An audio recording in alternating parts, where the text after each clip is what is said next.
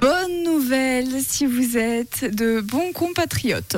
Dans trois semaines, le 8 février prochain, débutera sur M6 la nouvelle saison de Pékin Express, la saison 18. Alors pour rappel, Pékin Express c'est une sorte de course sur plusieurs semaines, à pied, en stop, en bus, à travers différentes destinations. Et à la fin, il y a évidemment de l'argent à la clé. Voilà, dans les grandes lignes, plusieurs binômes s'affrontent pour arriver les premiers.